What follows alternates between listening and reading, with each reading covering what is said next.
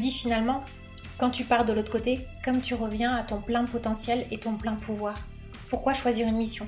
Mais en fait, c'est la mission qui te rapproche du plan terrestre.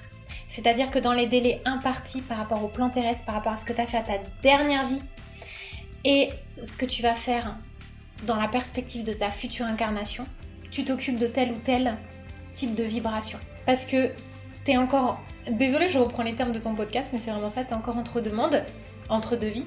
Et finalement, tu répares, tu perfectionnes et tu sublimes ce que tu as mal fait depuis l'au-delà ou ce sur quoi tu as fait l'impasse dans ta dernière incarnation. Et donc tu encourages ceux qui sont investis des missions que toi tu aurais dû réussir à eux réussir de leur côté parce que s'ils réussissent c'est ta victoire à toi aussi en tant qu'âme, en tant que protecteur dans l'au-delà.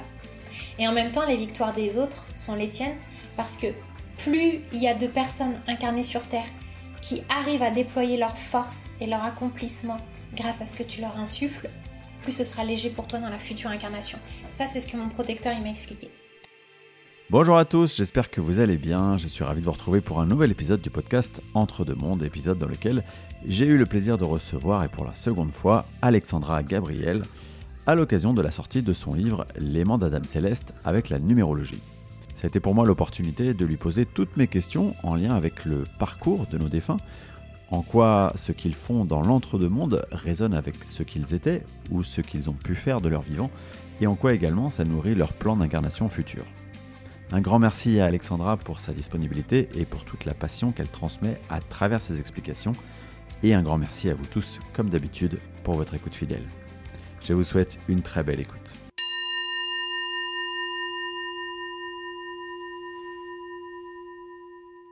Eh bien, bonjour euh, Alexandra et merci à nouveau euh, d'avoir accepté euh, mon invitation pour ce podcast Entre deux mondes.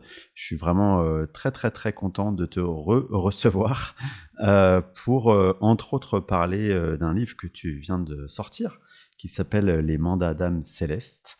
Donc bonjour aussi à Topaz qu'on entend derrière toi et, et comment tu vas déjà?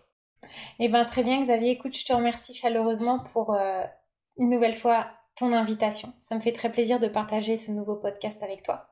Écoute, euh, tout va bien. Dans le meilleur des mondes, entre deux mondes, tout va bien et j'espère qu'il en est de même pour toi et pour tout le monde qui nous écoute. Exactement. Est-ce que tu peux euh, nous parler un petit peu de, avant qu'on rentre dans le détail de, ce livre, de euh, la raison qui fait que tu as souhaité écrire spécifiquement sur ce sujet-là? Alors bien sûr, comme euh, tu le sais peut-être déjà, le deuil, ça a été l'épreuve qui est venue euh, ponctuer, et j'ai presque envie de te dire, malheureusement, rythmer ma vie pendant de nombreuses années. Jusqu'à ce qu'il y ait la mort de ma mère en 2010, en décembre 2010, une nouvelle fois au moment de mon anniversaire, et qu'il y ait encore une fois ce pourquoi. Pourquoi de nouveau? Pourquoi ce schéma répétitif? Et il y a un moment donné où, si tu veux, j'ai décidé de prendre mon destin et mes deuils en main. Je savais très bien depuis mes 11 ans qu'il y avait euh, une vie après la mort. Je le sentais, ça, qu'il y avait la survivance de l'âme, mais j'arrivais pas forcément à mettre des mots dessus. J'avais rien de concret. Et en fait, quand ça a été euh, le tour de ma mère, beaucoup de choses se sont ouvertes, beaucoup de choses se sont dévoilées, se sont révélées. Et en me plongeant dans la numérologie, il y a un moment donné où je me suis aussi enfin rendu compte ce formidable outil qu'est la science des nombres pouvait effectivement répondre à cette question. Mais que font ceux qui sont repartis de l'autre côté, à nos côtés? Comment font-ils pour venir en aide à nous, ici présents sur Terre? Et quel est leur cheminement, surtout à eux, dans l'autre monde? Comment est-ce qu'ils peuvent continuer à interagir avec nous? Comment est-ce qu'ils agissent, eux, de leur côté et par quels moyens? Comment tout cela se passe? Et tu connais mon amour pour la science des nombres? Ben forcément, je me suis lancée... Euh, dans les dédales euh, des labyrinthes euh, fous et enivrants des nombres. Et donc j'ai mené l'enquête pendant près de dix ans. J'ai interrogé bien sûr euh, mes propres nombres, ceux de ceux que j'aimais, que j'aime toujours. Et puis il y a eu à chaque fois des synchronicités. Une personne, deux personnes, dix personnes, quinze personnes, vingt personnes, cent personnes, et plus encore. Et au final, ben, ça a donné naissance à ce livre. Eh bien, euh, est-ce que ça veut dire que hum, quelque part euh, le départ de ta mère, enfin, il y avait une sorte de contrat entre vous qui disait que son départ devait euh, déclencher tout ça chez toi? C'est très pertinent ce que tu dis, exactement, puisque quand j'ai compris qu'elle allait partir, j'étais en année 11, donc c'est le nombre qui ramène à l'énergie de la mer, c'était en 2010, donc je rentrais dans mon année 3. Et finalement, en étant moi-même en année 3, ça a été euh, le moment où j'ai commencé à avoir envie d'écrire, où j'ai commencé à avoir envie de verbaliser, de même communiquer avec moi-même. Et forcément, le sujet de prédilection, entre guillemets, à l'époque, étant donné que j'étais en plein deuil et qu'une nouvelle fois, je perdais quelqu'un que j'aimais, ben, c'était tous ces questionnements autour de l'après-vie. Et puis ben, j'ai eu des réponses, très très vite j'ai eu des réponses, j'ai commencé à faire des rêves prémonitoires. Et puis euh, j'ai eu sur ma route très vite, hein, en mars, quatre mois après sa mort, trois mois même après sa mort, je suis tombée dans la marmite de la numérologie. Et alors là, ça a été une révélation, une véritable révélation. Et effectivement, il y avait un contrat entre nos deux âmes. Il y avait elle, sa capacité à continuer à m'aider de là où elle était. Et puis moi, ma capacité à comprendre et à continuer à apprendre avec cette épreuve qui est la mienne, l'épreuve du deuil, mais une épreuve qui finalement se transforme au fil du temps puisque je conjure le sort de ces deuils, puisque j'arrive à avoir maintenant des réponses et à travers l'écriture de ce livre, j'avais envie de partager aussi mes recherches et j'ai voulu que ce soit un véritable livre d'accompagnement pour le deuil. Et ouais, justement, parlant du deuil, euh, est-ce que quand on a le parcours spirituel qui est le tien et maintenant avec le recul avec lequel tu peux le voir, est-ce que euh, les deuils, tu les, as, tu les de la même manière Est-ce que, enfin, toi, c'est assez un de mes questionnements parce que moi, j'ai pas été reconfronté au deuil depuis euh, mon éveil, qui effectivement a été généré par un deuil. Mais je me demande, ok, le prochain deuil auquel je vais être confronté, est-ce que je le vivrai de la même manière finalement? Elle est hyper pertinente ta question, parce que je me la suis posée cette question. Je me suis dit, maintenant que je sais tout ça sur l'après-vie, comment est-ce que je vais affronter les prochains deuils? Figure-toi que quand j'ai compris véritablement euh, que j'avais quelque chose à faire, à dépasser et à conjurer avec euh, les énergies du deuil et de la vie après la mort, bah en fait j'ai eu une période d'accalmie dans mes deuils oui, c'est vrai. Et finalement, la personne. Bon, j'ai perdu quelqu'un, ce qui est, c'est particulier, ça c'est Pascal, c'est encore un, un autre type de deuil, puisque ça a été la deuxième personne qui a mis en valeur mon éveil spirituel. Donc, ça, c'était une âme que je connaissais pas dans la matière. Mais finalement, mon vrai deuil après ma mère, c'était dix ans plus tard, c'était avec ma grand-mère.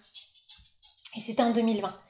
Et la première sensation que j'ai eue, c'est mon Dieu, mamie va retrouver maman, elle va se rendre compte qu'il y a une après-vie, elle va retrouver sa fille. Et là, la première émotion que j'ai eue, c'était la joie. Pour elle, parce qu'elle avait euh, perdu son enfant et que finalement, perdre son enfant, c'est l'épreuve d'une vie. C'est le truc le plus difficile. Enfin, c'est la chose la plus difficile, la plus abominable à vivre, le deuil.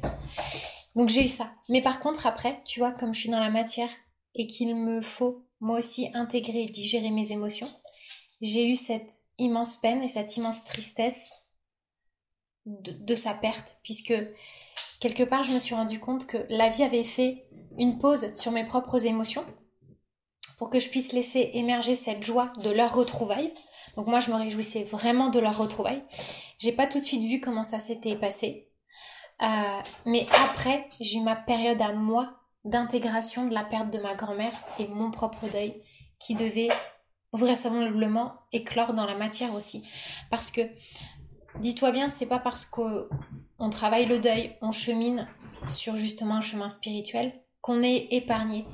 Ça veut pas dire que tu vas pas vivre les choses, mais tu vas les vivre différemment.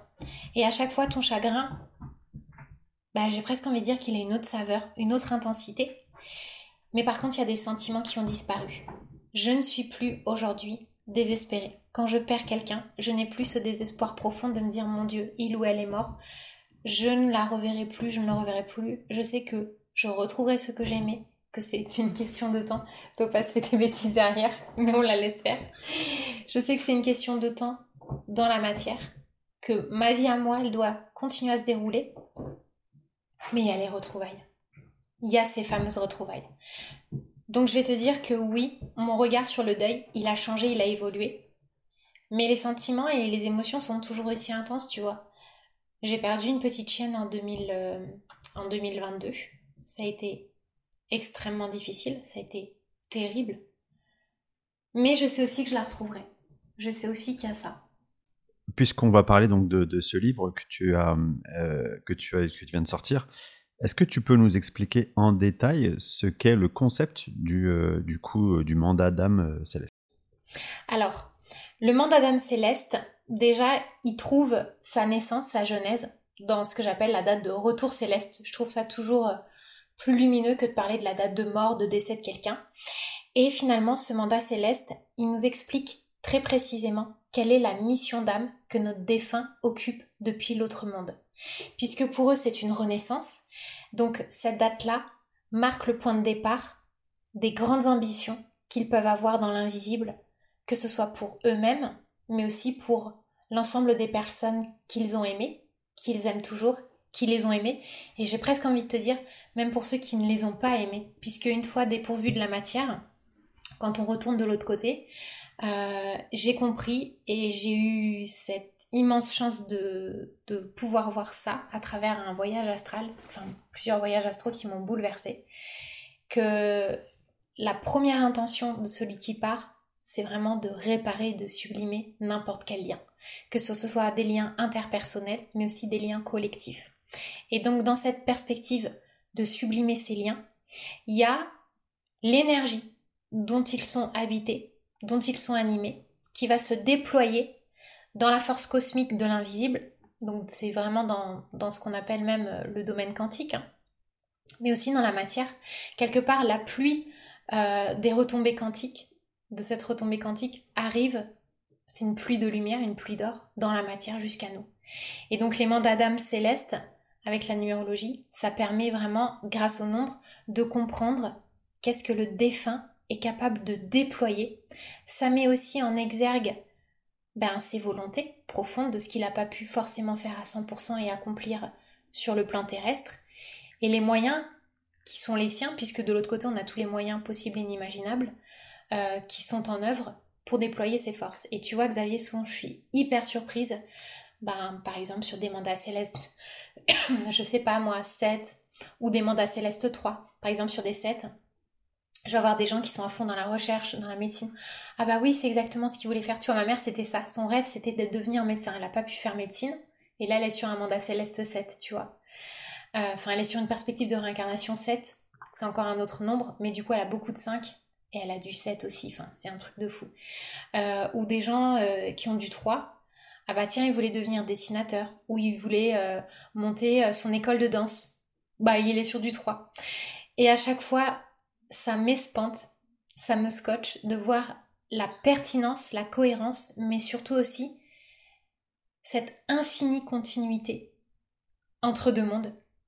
Entre les deux mondes. C'est ça l'idée, c'est que quelque part, il y a une vraie continuité il y a, quelque chose que tu as commencé sur Terre, euh, forcément, tu n'as pas, pas, forcément pu euh, accomplir tout ce que tu souhaitais. Et donc, avec les outils que tu peux avoir dans, dans cet autre monde, tu vas continuer. Euh, et puis après, dans une perspective aussi de continuité sur une réincarnation. du coup, ça, me, ça me fait poser pas mal de questions.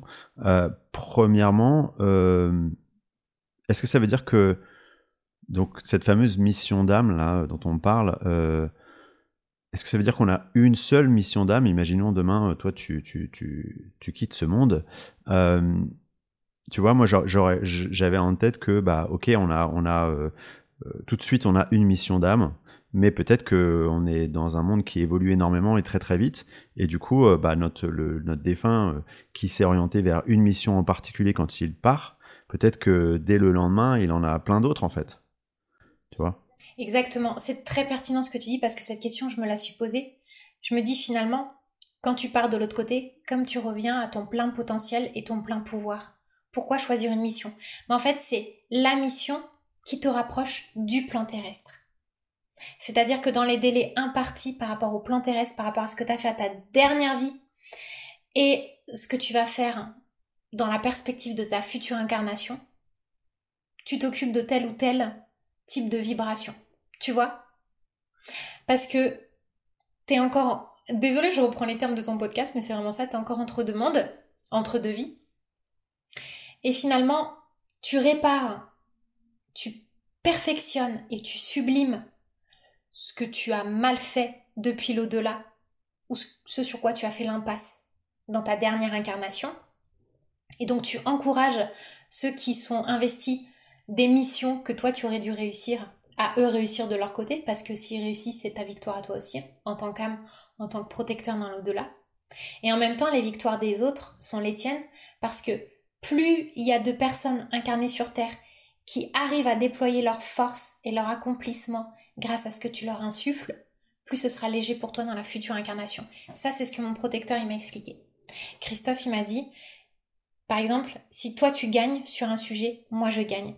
Il m'a expliqué aussi, par exemple, euh, mettons on a quelqu'un euh, qui dans sa dernière vie euh, a passé son temps à boire et à taper sa femme et ses enfants.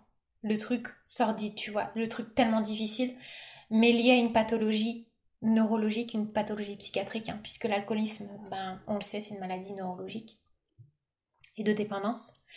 Euh, si la personne qui est alcoolique, elle repart dans l'autre monde, mais que depuis l'autre monde, elle aide les familles en détresse qui sont victimes de quelqu'un alcoolique, ou qu'elle aide aussi les alcooliques, parce qu'en fait, de l'autre côté, tu t'occupes de tous les pôles du problème. Tu t'occupes des victimes et des bourreaux, puisque tu sublimes la condition. Eh ben, si cette personne, elle arrive par exemple, cette âme, elle arrive à aider le médecin qui va soigner euh, le malade, euh, les familles qui vont être affectées, l'entourage, plus elle fait ça partout dans le monde, plus elle allège la condition sur le sujet. Et du coup, les conséquences de ce qu'elle va retrouver, peut-être prochainement, potentiellement dans la matière, ça va être très minime. Et peut-être même qu'elle n'aura pas besoin de renouer avec ça et qu'elle aura juste en fait des stigmates, des souvenirs, des réminiscences, mais qu'elle n'aura pas besoin de le revivre aussi matérialisé, aussi ancré dans la matière. Parce que depuis l'autre monde, elle aura déjà allégé la condition. Tu vois ce que je veux ouais, dire? Je vois bien.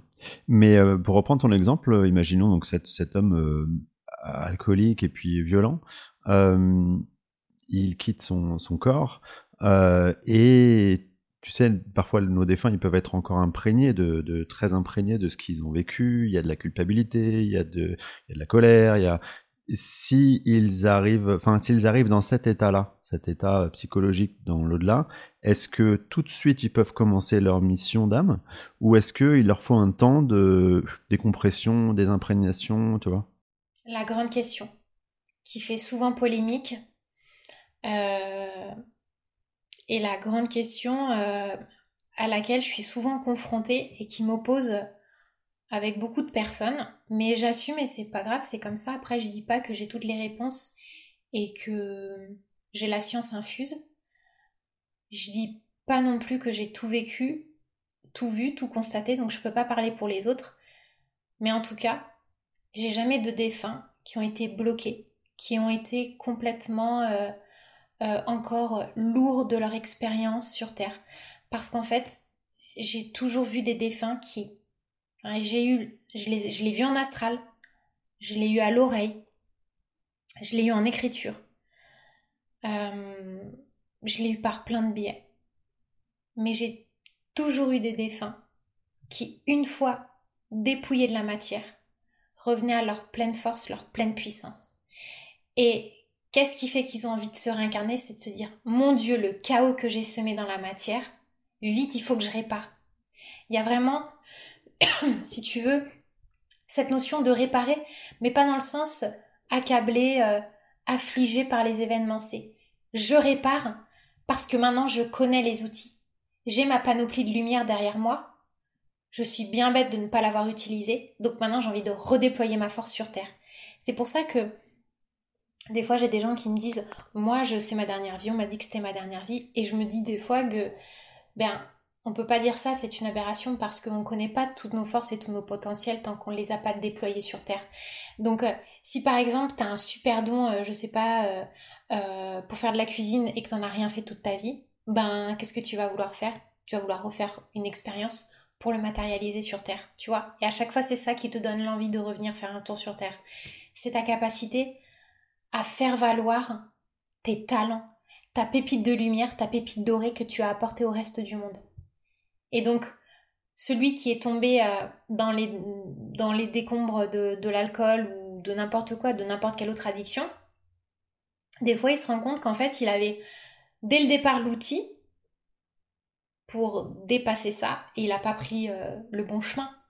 Donc en fait il a envie de réparer, d'aller sur le chemin B plutôt que de prendre le chemin A. Tu vois, ça marche vraiment comme ça. Il y a vraiment euh, dans la matière une question, oui, ça je le sais, je l'ai vu et les noms me le disent, de destin. Mais il y a aussi une question de libre arbitre extrêmement puissant. Il y a un moment donné, tu peux vraiment vivre une épreuve karmique. Et ça sera peut-être euh, l'objet d'un autre podcast. Mais moi, je l'ai vécu ça il y a deux ans.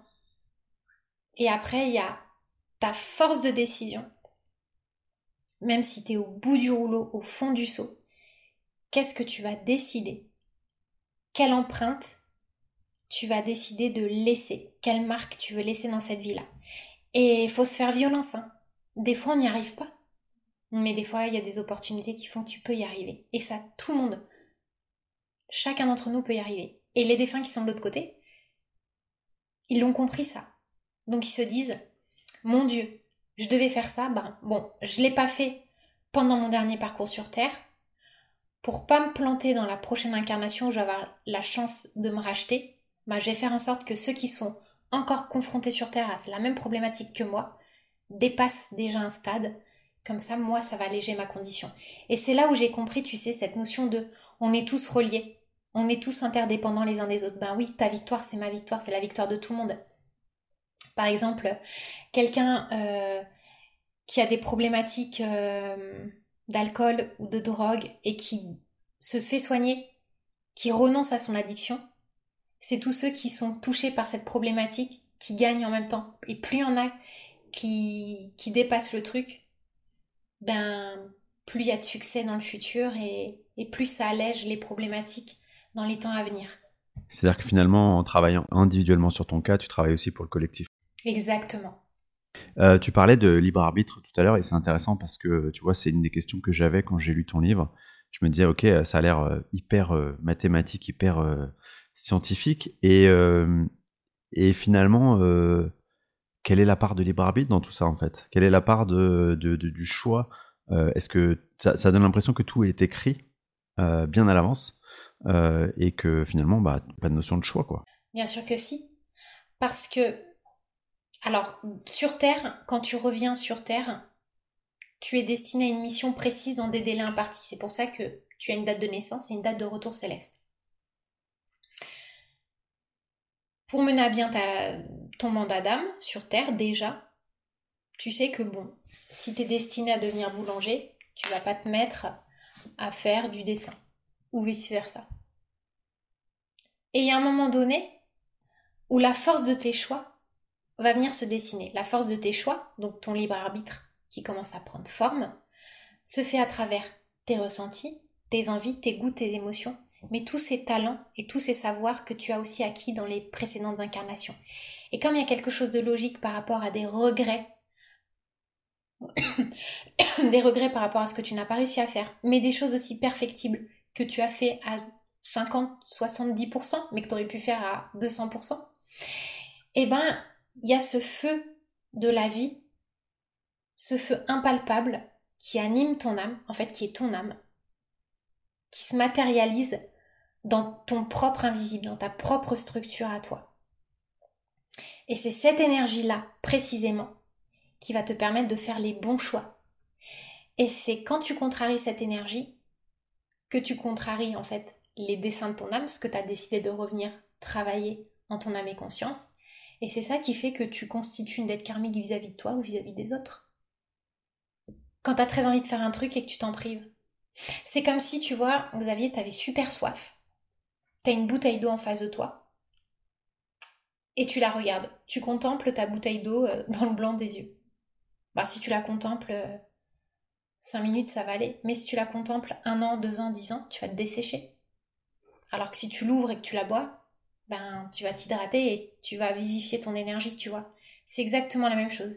J'utilise une métaphore un peu, euh, un peu simpliste, mais c'est vraiment ça. Ton libre arbitre, il est là. C'est quelle est la décision que je prends pour mon bien-être pour accepter ma condition d'incarné et d'incarnation, et du coup servir et partager avec les autres. Ouais. Mais ce que tu disais tout à l'heure, c'est que bah, quand on, quelque part, il y a ce qu'on fait durant notre vie, et puis ce qu'on l'a pas fait, on va euh, le continuer quelque part. Euh, imaginons euh, une vie où vraiment j'ai rempli toutes les cases, j'ai cossé toutes les cases. Est-ce que j'ai quand même quelque chose à continuer Tu vois? Et puis l'autre question, c'est on fixe une date d'entrée, une date de sortie. Est-ce que cette date de sortie, elle est, elle est modulable? Parce que si j'ai fait tout ce que je voulais faire, bah, peut-être que je vais prendre une autre sortie euh, qui m'amènera sur une autre mission. Exactement.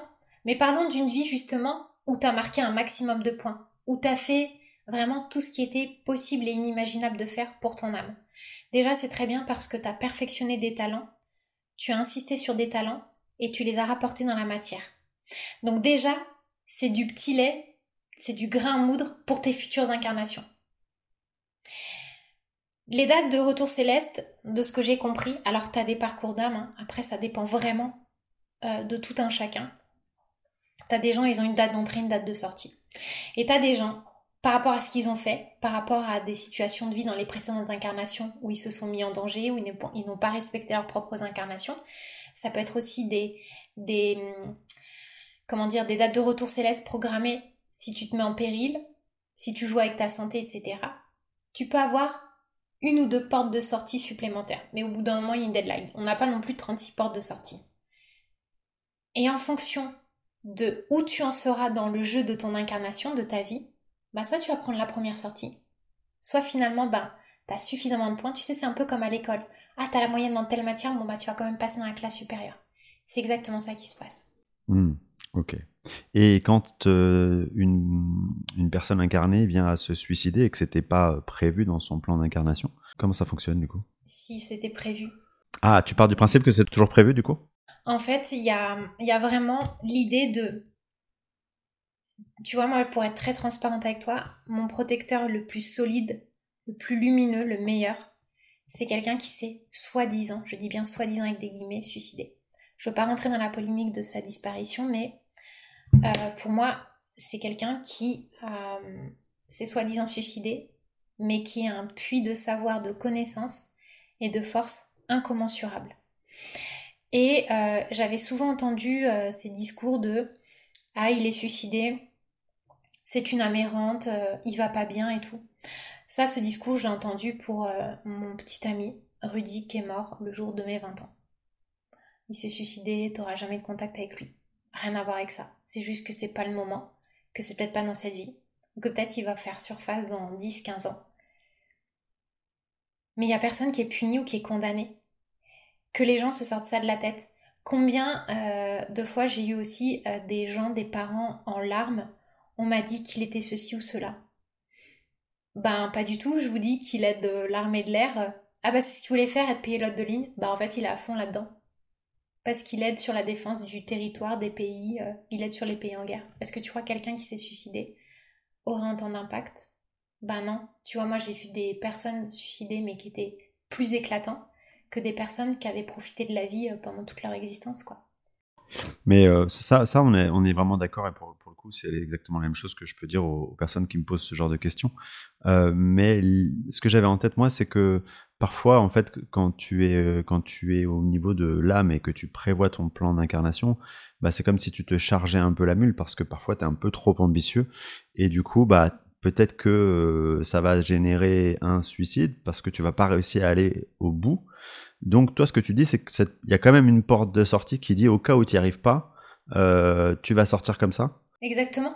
Et puis, et puis, ça dépend vraiment aussi des parcours d'incarnation ça dépend vraiment des parcours d'incarnation. Tu as des gens qui décident et qui acceptent de revivre, enfin, qui ont eu l'épreuve du signe dans une ancienne vie et qui du coup ont une dette karmique vis-à-vis d'eux-mêmes, tu vois. Moi, j'ai eu quelqu'un dans mon entourage qui a été très important pour moi dans mon enfance. C'était quelqu'un que j'admirais. Il a eu un accident. J'ai rien compris. Comment quelqu'un d'aussi talentueux et d'aussi lumineux que lui pouvait en arriver là jusqu'à ce que je comprenne qu'on me montre que dans la toute dernière vie, c'était mis une balle sur la tempe, quoi, et qu'il était mort. qui s'était suicidé, donc il avait dans cette vie-là accepté d'avoir une dette karmique vis-à-vis de lui-même. Et quand je regardais la, la réalisation de son dernier chapitre de vie, tout était tellement hyper cohérent. Donc lui, sciemment, il a décidé d'avoir une dette karmique vis-à-vis de lui-même dans cette vie-là par rapport à un suicide de la toute dernière vie qu'il a eu par chagrin d'amour.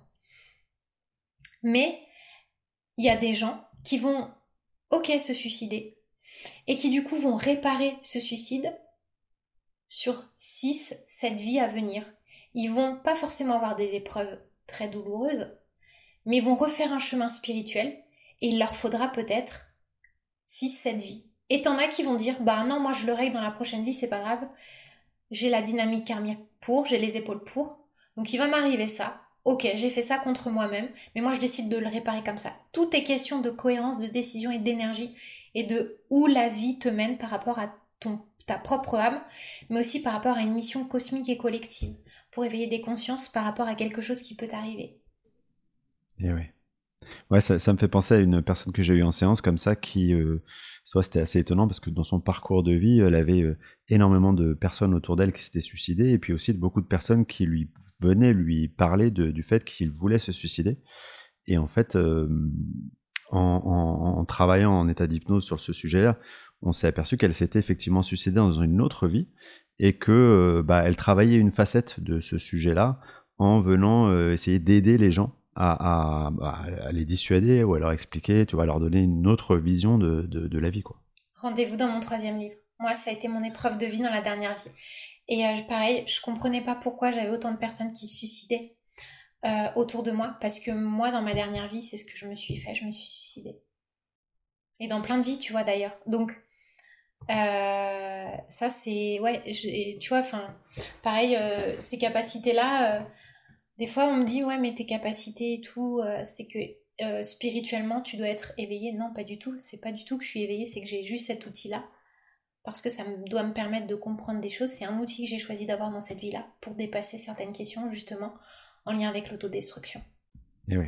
J'aimerais un peu élargir le, sujet puisque je comprends que quelque part euh, les nombres sont, enfin, nous expliquent énormément de choses. Est-ce qu'on peut comprendre, est-ce qu'on pourrait imaginer comprendre aussi pourquoi euh,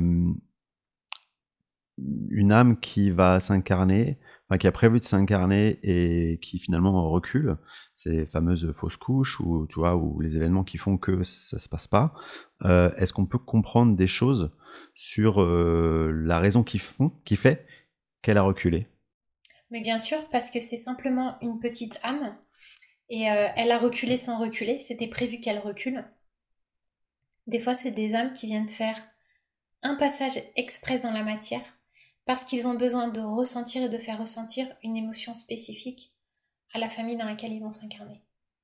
Hmm. Mais est-ce que pour autant, ça, peut être des âmes qui vont tu vois, faire ce passage express et puis se dire bah, deux ans après, même si le temps n'existe pas de l'autre côté, je reviens et cette fois, c'est la bonne? Bien sûr, bien évidemment. Et ça, ça le fait très souvent. Euh, je vois souvent hein, des gens, euh, d'ailleurs il y a un chapitre dans mon livre là-dessus, euh, je vois souvent des gens qui font des fausses couches, ou des gens même qui sont complètement pétris de culpabilité parce qu'ils ont décidé d'avorter. Mais dites-vous que si vous avez avorté, si vous avez fait une fausse couche, c'est votre volonté qui été secondaire. La volonté de l'âme prime toujours. Si l'âme avait voulu venir, vous auriez eu vos règles, il y aurait eu un déni de grossesse. Des fois, ça peut vraiment être ça. Parfois, dans certains cas. Attention, c'est pas pareil pour tout le monde. Mais il n'y a pas besoin d'avoir de la culpabilité, de se mettre martel en tête ou de s'auto-flageller pendant des années, quoi. Les choses sont vraiment prévues pour moi. Par même des forces qui nous échappent. Hein. Je pense que on sait vraiment pas tout, on est loin de tout savoir. Même là, tu vois, dans mon livre, je me dis, euh, c'est que 1% de la connaissance universelle, quoi. C'est ça, je, trouve que le, travail de toute personne qui est dans cette quête spirituelle, c'est un gros travail d'humilité, d'accepter de se dire que on ne connaît qu'une partie infime du fonctionnement et qu'on ne peut pas euh, l'appréhender. Donc euh, euh, tout, le raisonnement, tout le travail qu'on peut mener autour de ça ne nous permettra que d'en percevoir une, vraiment une infime partie. Quoi. Mais c'est sûr. Et c'est bien parce que ça remet les choses, euh, tu vois, à leur place aussi. Exactement.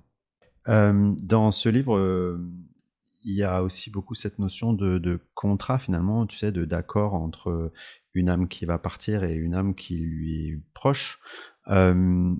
et, du coup, moi, ça m'a posé pas mal de questions. Je me suis demandé, est-ce qu'on a toujours, je sais qu'on a beaucoup de contrats d'âme avec les personnes qui croisent notre chemin au quotidien dans notre incarnation. Est-ce que de la même manière, on a beaucoup de contrats d'âme avec les défunts, par exemple, les défunts de notre famille ou nos amis? Mais je vais te dire un truc, Xavier. Tu vois, moi, il y a quelque chose que j'ai compris et qui m'a espantée, qui m'a stupéfaite. Euh, c'est pour ça que j'ai parfois du mal à m'exprimer sur ces notions de flammes jumelles qui, pour moi, finalement, n'ont pas trop de sens. Parce que finalement, on n'est pas des âmes, on est une seule et même âme. Donc je prends toujours et très souvent la métaphore de la tablette de chocolat. C'est comme si en fait l'âme du monde c'était une immense tablette de chocolat et chacun de nous est un carré. Donc en fait, quand on revient, quand on refond dans la marmite, dans la fève de cacao, tu vois, quand on revient à l'essence de cacao, bah, on se rend compte qu'on est tous mélangés, qu'on se connaît tous. Euh, si je te dis que euh, tu connais euh, cette petite personne qui est au fin fond du Pérou et qui est en train de, je sais pas, faire du toilettage pour chien, si tu connais en fait ce monsieur qui est en Thaïlande et qui est en train de créer un bateau avec des bambous, tu me crois? Tu connais euh, ce médecin, ce grand professeur qui est en train de sauver une vie, euh, qui est au Canada? Tu me crois? En fait, toutes nos âmes, à tous nous individuellement ici présents, en fait, ce n'est ni plus ni moins qu'une parcelle d'âme de l'âme du monde. On est une parcelle d'âme, on est un fragment d'âme de l'âme du monde. Donc en fait, on connaît tout et tout le monde. C'est juste que on passe du temps dans la matière avec des parcelles d'âme et tu vois, même ça encore, je mets un bémol maintenant, plus ça va, plus je comprends de choses, plus je me dis, mais en fait, euh, c'est une illusion. Toutes les âmes du monde se connaissent au diapason, quoi. Ce qui fait relativiser aussi le, concept d'âme sœur, puisque en fait, on est tous des âmes frères et sœurs finalement. Bien sûr. C'est particulier. Hein ben ouais, c'est particulier, ça fait un peu mal à la tête, euh, ton eh concept. Mais ça, c'est vraiment euh, la réflexion là que j'ai eue à la fin de l'écriture euh, du troisième livre, qui n'est pas encore sorti, mais qui va sortir en mai. Mais c'est vraiment ce truc que je me suis dit, mais attends, tout ce que tu m'as expliqué, en fait, on se connaît tous. Bah oui. Pareil, cette notion de vieille âme, ça veut tout dire et rien dire. Puisqu'on est une seule et même âme. C'est juste, on a. Tu sais, c'est comme si c'était un petit lopin de terre qu'on devait cultiver qui nous était confié. Mais en fait, c'est la même terre de tout le monde. Donc quand on la remélange dans la matière, elle se refond avec toutes les autres parcelles. Oui, oui, mais euh, après, euh, effectivement, euh, tel que je l'appréhende actuellement, je me dis, ok, effectivement, on se connaît probablement tous, c'est possible, dans, dans l'infinité de, du, du, plus haut. mais dans cette incarnation, on a choisi de collaborer spécifiquement avec quelques parcelles. Euh, les parcelles qui sont incarnées avec nous et les parcelles, beaucoup plus de parcelles désincarnées qui nous aident aussi. Euh, et, et j'ai en idée que dans ces parcelles désincarnées, il y a beaucoup de nos défunts, mais peut-être pas tous, euh, et beaucoup, et beaucoup d'autres âmes. Qui te dit que tes protecteurs, les personnes qui t'aident le plus, ce ne seraient pas les parents que tu as eus en 1412 Tu vois, je dis n'importe quoi. J'ai été Christophe Colomb. voilà, exactement. Qui te dit que c'est pas ça? En fait, on sait pas. Oui, oui. Ça m'est déjà arrivé d'ailleurs en séance euh, de, de, avec Medium hein, de, capter ce type d'information où c'était. On, se dit que. Nous, on, met les protecteurs, comme tu les appelles, ou des guides, sur des, sur des échelles très très hautes. Et en fait, ils nous expliquent parfois ben non, mais en fait, on se connaît de, de plein d'incarnations. On a été ensemble. Exactement. Je pense qu'on est loin de tout savoir, de tout comprendre. Euh, mais même moi, je me dis, euh, je vais encore aller aussi de surprise en surprise. Bah déjà, moi, je l'ai vécu cette expérience. En 2014, quand je suis arrivée à Toulouse, été remise euh, en lien avec une âme que j'ai rencontrée aux pompes funèbres en faisant un stage aux pompes funèbres. Et en fait, c'était mon mari, euh, mon, amant, euh, mon amour de ma vie dans une précédente incarnation, quoi. Par contre, quand il est venu, Je l'ai ressenti direct et j'ai su que c'était vrai. Que, effectivement. Après, j'ai rencontré son frère. Donc, son frère hyper cartésien. J'ai dû lui dire tout ce que Pascal m'avait raconté. Il était sur les flancs. Mais elle a dit, mais oui, mais en fait, tu il me fait, tu, tu décris mon frère. Et j'ai l'impression que tu es notre sœur depuis toujours, comme si tu avais toujours été là depuis toujours, quoi. Dans notre famille, tu vois. Donc c'était oufissime cette expérience.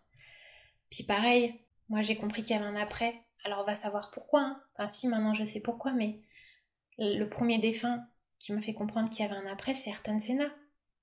Pourquoi lui? Des années plus tard, je l'ai compris grâce à Pascal, tu vois. Et pourtant, c'est des âmes que j'ai pas rencontrées dans la matière. Oui, c'est fou d'ailleurs, c'est fou de, de, de, penser à ça.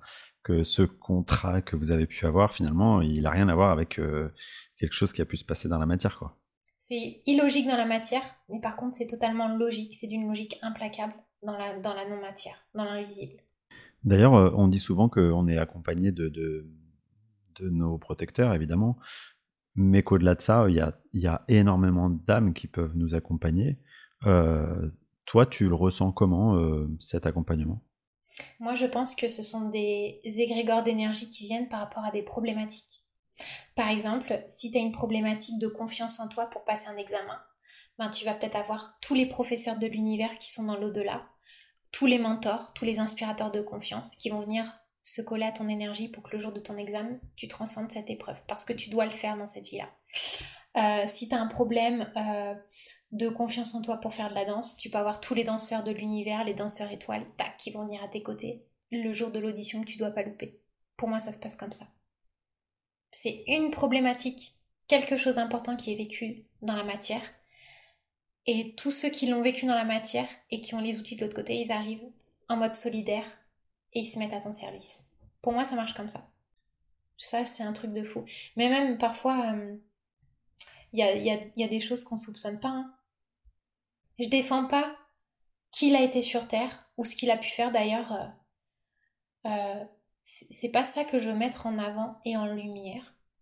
Mais tu vois, Michael Jackson, ben lui, c'est le défunt idéal qui peut venir consoler ceux qui ont perdu un animal.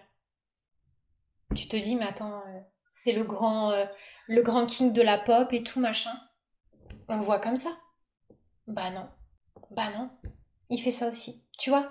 En fait, c'est par rapport à ce que tu as vécu, ressenti et compris dans la matière, par rapport à ton histoire, hein, au-delà, tu vois, de lui en l'occurrence, d'être une célébrité. Euh, et de qu'il a été controversé ou pas hein, sur Terre, bah dans lui, dans son histoire d'homme, dans son histoire personnelle, dans ses énergies propres d'âme, il a ce truc en lui d'être capable de consoler ceux qui perdent un animal. Personne ne soupçonne ça. Enfin, peut-être que d'autres personnes l'ont perçu, hein, je sais pas. Mais ça, je sais que c'est un truc qu'il fait très très bien. Est-ce que selon toi, ça fait référence un petit peu à ce qu'on dit que, tu vois, ce qu'on appelle l'essence profonde de qui on est euh, vraiment? Oui, c'est ça, Xavier. Bien sûr, t'as as tout compris. Bah oui, c'est ça. C'est, on, on montre, mais même nous, hein, euh, nous les êtres humains au quotidien, euh, médiatisés ou non, hein. on a une image, une interface publique, on a même une interface avec notre famille, on a une interface qui nous est propre. Tous ces rôles qu'on joue. Exactement. Et puis à l'essence profonde de nous-mêmes. Et selon toi, c'est quoi le ratio alors? Quelle est la, la partie de, du rôle qu'on joue, euh, auquel parfois, souvent, on s'identifie, et la partie de qui on est vraiment Mais c'est là toute notre quête et notre retour à l'être, à l'unité, à qui on est vraiment, dans notre essence divine et spirituelle, quoi. C'est tous ces personnages, tous ces rôles euh, qu'on façonne ou qu'on contrefaçonne, qui tôt ou tard nous amènent vers cette vérité. Et t'en as ben, qui vont le comprendre très tôt. T'en as qui vont le comprendre grâce à d'autres. T'en as qui vont le comprendre dans deux, trois futures incarnations. T'en as qui l'ont compris il y a déjà dix, dix incarnations en arrière. Ouais, ça veut dire que quelque part, euh, tout le, notre, euh, quelque part, notre mission à tous, quand on est incarné, c'est de se déshabiller de tous les rôles et puis de revenir à qui, à notre essence, quoi. En fait, le but d'une incarnation, c'est de donner le meilleur de nous-mêmes, pour nous-mêmes, avec nous-mêmes et pour les autres. C'est en fait offrir, sa pépite dorée au monde. Dire regarde, ça je l'ai gardé dans ma poche pendant des années. mais regarde, regarde ce que j'ai, regarde ça. Bah, je l'offre à moi et au reste du monde. C'est ça apprendre aussi à s'aimer. C'est pas se regarder dans la glace, euh, mon Dieu, euh, j'ai des belles lunettes, euh, j'ai des beaux cheveux, des beaux yeux. Non, c'est apprendre à s'aimer, c'est respecter le programme d'incarnation sur lequel on s'est engagé, déployer tous les efforts qui sont mis à notre disposition pour le faire vivre et vibrer dans la matière, en profiter avec les autres, le partage avec les autres. Et le sublimer pour soi et pour le monde quoi. Je pense que c'est vraiment ça la définition de de s'aimer. Et s'éviter justement de vivre des épreuves qu'on n'est pas obligé de vivre. Et à travers ce dont on parlait tout à l'heure, le fameux choix et la fameuse intervention du libre arbitre. Tout à l'heure, tu parlais en introduction du deuil et puis du départ de ta mère et du, contrat qui vous. Ça veut dire qu'elle t'a accompagné, elle, euh, ou elle t'accompagne encore et, et, tu vois, mais ma question derrière, c'est euh, justement ces contrats d'accompagnement, de soutien qu'on peut avoir de la part de nos défunts. Euh, est-ce qu'ils sont temporaires? Est-ce qu'ils sont est-ce qu'ils courent tout le long de notre incarnation? Est-ce que ça peut être les deux? Est-ce que et qu'est-ce qui justifie que ce soit l'un ou l'autre? Très très bonne question. Merci pour ta question. Il n'y a pas de règle. Et il y a encore des mystères. Euh, j'ai eu effectivement cette immense chance d'avoir un, un, accompagnement de ma mère, mais innommable. Tu vois, j'entends parfois euh, beaucoup de gens qui disent euh, oui, quand on a des capacités pour percevoir les défunts, tu vois, j'entends beaucoup de médiums qui disent ben, on n'est pas toujours au contact de nos proches. Alors moi, j'ai pas forcément eu mon grand-père érudit. Ouais, ça c'est clair. Et c'est un regret pour moi, des fois c'est un mystère. Mais je me dis que des fois, ils vont peut-être intervenir dans quelques années. Et je laisse la vie faire son jeu. Tu vois, je veux même pas savoir. Mais ma mère, je l'ai eue énormément au départ. Mais je l'ai eue, mais elle m'a donné des clés, des messages, mais de fou. Mais des trucs de dingue. Et après, elle s'est mise en retrait. Il y a eu Pascal. Et après, Pascal, il s'est mis en retrait. Et puis là, depuis deux ans, j'ai un nouveau protecteur, Christophe, qui lui est là pour une mission très spécifique. Et tu vois, j'ai presque envie de te dire euh, que ben, pour toutes ces personnes, tu vois, même ma mère, avec tout ce qu'elle m'a apporté et la certitude que je la reverrai, j'ai presque même plus besoin d'elle. Elle me manque plus comme avant. Elle me manque plus d'ailleurs. Par contre, avec Christophe, il y a un truc très particulier qui s'est euh, dessiné. Lui, j'ai c'est le seul avec qui ça me fait ça. Même tu vois, euh, avec d'autres, ça me ça me le fait plus, ça me le fait pas. Mais lui, j'ai parfois peur qu'il s'en aille parce qu'en fait, j'ai jamais autant avancé et évolué que ces deux dernières années grâce à lui. Il est à l'origine de tellement de choses que si je devais avoir même, tu vois, une forme de dépendance affective à un protecteur, ce serait à lui. Mais pas aux autres. Des fois, j'ai peur qu'il parte. Je lui ai dit, j'ai déjà dit, ouais, j'ai pas envie que tu partes. Donc il ne dit rien. Mais parce que ça fait partie aussi d'un travail que je dois faire. Ça fait partie aussi de mon rôle à moi. Euh, on est tous indépendants affectifs de quelqu'un ou de quelque chose à un moment donné. C'est des problématiques humaines. Euh, d'ailleurs, euh, c'était un, un jour où il, m'expliquait là-dessus, euh, où il me disait dans tes consultations, tu dois être de plus en plus précise, tu peux pas dire à quelqu'un euh, qu'il ou elle manque de confiance en lui. C'est débile, il faut que tu expliques vraiment et que tu regardes dans les nombres le domaine et pourquoi et l'origine des choses. Apprends à décortiquer encore plus tes thèmes. Donc tu vois, il m'a même donné un coup de pied au derrière dans ma manière d'appréhender mon métier de numérologue. Euh, et du coup, le problème de la dépendance affective, je me rappelle, il disait euh, on est tous dépendants affectifs tôt ou tard, c'est la condition de l'être humain, de quelqu'un, de quelque chose. Et là, je me rappelle une fois, Julie, c'est un, autre protecteur qui m'a dit Alex, tu préfères qui entre Christophe et Ayrton? Comme ça, en rigolant. tu sais, Jules, Jules, les bonnes blagues et les bonnes questions. Euh, et en fait, quand il m'a dit ça, moi, ça m'a fait peur. J'ai dit, ben, honnêtement, j'ai presque envie de te dire qu'aujourd'hui, Ayrton, c'est acquis. Et que s'il part, ça va, c'est ok. Maintenant que j'ai compris le rôle qu'il avait eu dans ma vie. Alors que Christophe, c'est très dur, tu vois. Euh, donc, il partira forcément à un moment donné. Mais euh, je sais que je le retrouverai dans l'invisible. Tu vois, donc c'est juste un manque dans la matière, mais c'est aussi des moments, des rendez-vous qu'ils ont avec notre propre incarnation. Et tu vois, ben, ben Ayrton, j'ai mis 20 ans à comprendre son rôle. Mais c'est les 20 ans qu'il fallait. Et peut-être que mon grand-père, il arrivera. Quoique mon grand-père, il m'a fait des petits clins d'œil quand mon, cheval est tombé malade. Effectivement, c'est lui qui a toujours transmis l'amour des animaux dans la famille. Donc tu vois, des fois, je sais qu'il y a des gens qu'on n'a pas maintenant. C'est pour ça que je dis aux gens de jamais désespérer. Vous avez perdu votre grand-mère, ok, votre grand-père, votre frère, votre soeur, vos parents, votre amour. Mais peut-être qu'il va avoir un rôle capital dans 6 ans, dans 10 ans, dans 15 ans. Et ça, j'en suis persuadée. Eh bien, merci. On va terminer sur ce message d'espoir euh, qui est très important à entendre. Euh, j'aimerais quand même parler de, ce livre pour, euh, pour dire à tous les auditeurs qui nous écoutent que bah, je l'ai particulièrement apprécié et c'est pas seulement parce que j'apprécie ton travail, Alexandra, de manière générale et toutes tes interventions, mais c'est parce que je trouve qu'il a une valeur assez unique. c'est qu'il, d'ailleurs, c'était le cas aussi de ton premier, ton premier livre il donne la responsabilité. C'est-à-dire que hum, c'est pas un livre qui va vous dire les choses, c'est un, livre qui va vous aider à appréhender votre propre manière d'aller chercher votre information. Et, euh, et, ça, je trouve que c'est vraiment quelque chose d'assez euh, précieux euh, dans, dans, ces livres.